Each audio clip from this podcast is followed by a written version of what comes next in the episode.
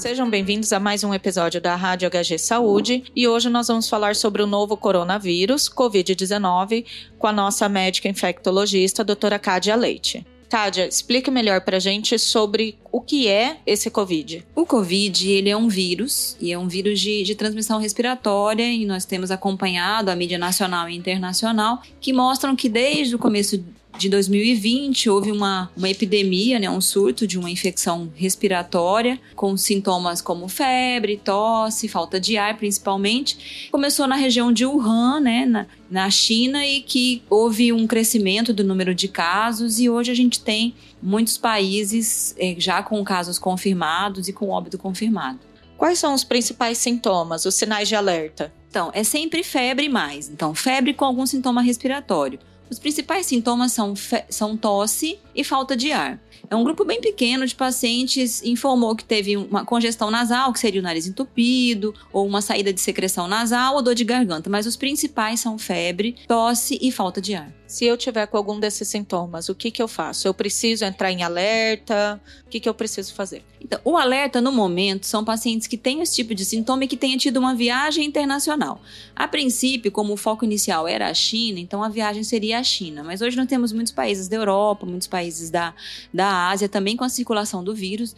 Então, o alerta é se você teve numa área de circulação do vírus, então nós temos que ficar atentos a essa informação. As mídias estão replicando isso diariamente. Se você teve numa área de circulação com sintoma respiratório, você tem que procurar uma unidade de saúde e informar. E como que eu posso me prevenir? Como qualquer vírus de transmissão respiratória, é, a higiene de mãos é muito importante. Então, tanto para quem está com o sintoma quanto para quem não tem o sintoma, é a gente chama de etiqueta respiratória, né? Que vamos supor que se eu tiver o sintoma de uma doença respiratória para evitar a transmissão, eu tenho que higienizar as mãos, ao, ao tossir ou a espirrar, utilizar o álcool. A pessoa que não está doente, ao entrar em contato com alguém que tem um sintoma respiratório, ter esse cuidado também de ter higiene de mãos, usar o álcool e evitar grandes aglomerados, principalmente nas regiões onde tem grande circulação do vírus, então onde nas regiões regiões onde de Wuhan, por exemplo, as pessoas estão em isolamento. Aqui a gente não tem essa necessidade porque a gente não tem um N de, grande de casos confirmados, então esse, esse tipo de orientação ainda não é pertinente. Qual que é o tratamento normalmente?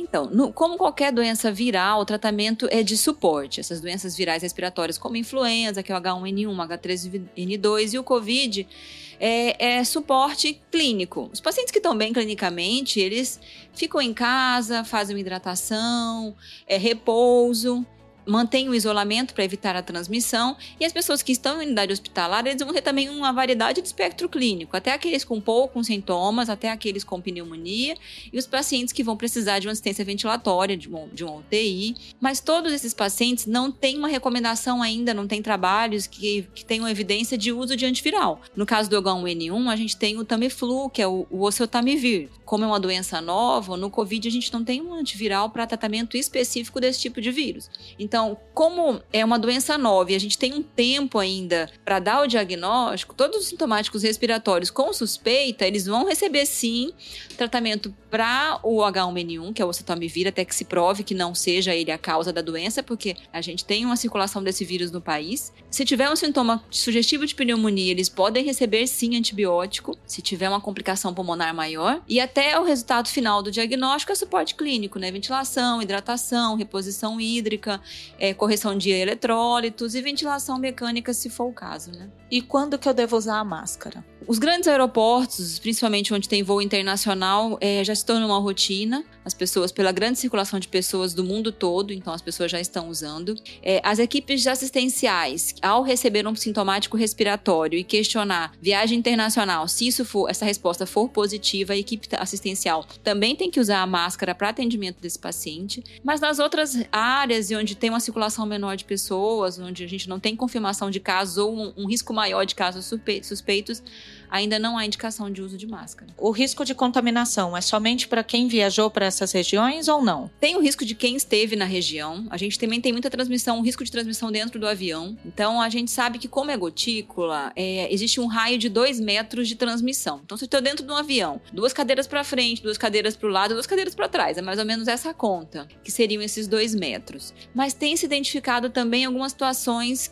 está em estudo, mas a gente tem evidenciado que o contato indireto, que é o que a gente sabe que já está comprovado para influenza. Se a pessoa tocou, espirrou e pegou naquela na barra do ônibus, se, se pegou em alguma superfície, essa, o vírus ele tem a capacidade de ficar na superfície. Se você ao contar, em contato com a mão e levar isso até o olho, ou até a boca, ou até o nariz, você também tem o risco de transmissão. E regionalmente, Mato Grosso está preparado para enfrentar uma epidemia assim? Então, nas duas últimas semanas, as equipes assistenciais do Serviço de Saúde do Estado foram convocados tanto pela vigilância sanitária quanto pela vigilância epidemiológica é, sobre o tema Covid-19. Então, foram é, reuniões informativas mostrando o plano de ação do Estado e do município e orientando todas as unidades hospitalares a ter terem planos de ações próprios. Para diante de um caso suspeito ou diante de um caso confirmado, a equipe médica e assistencial esteja treinada, pronta, com os EPIs adequados para dar o melhor atendimento possível para esse paciente e também para evitar a disseminação do vírus.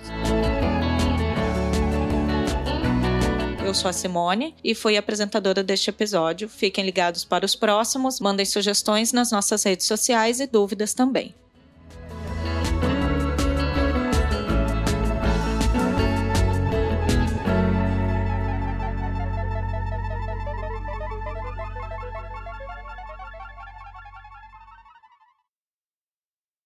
Você está ouvindo uma produção Altia, podcasts criativos.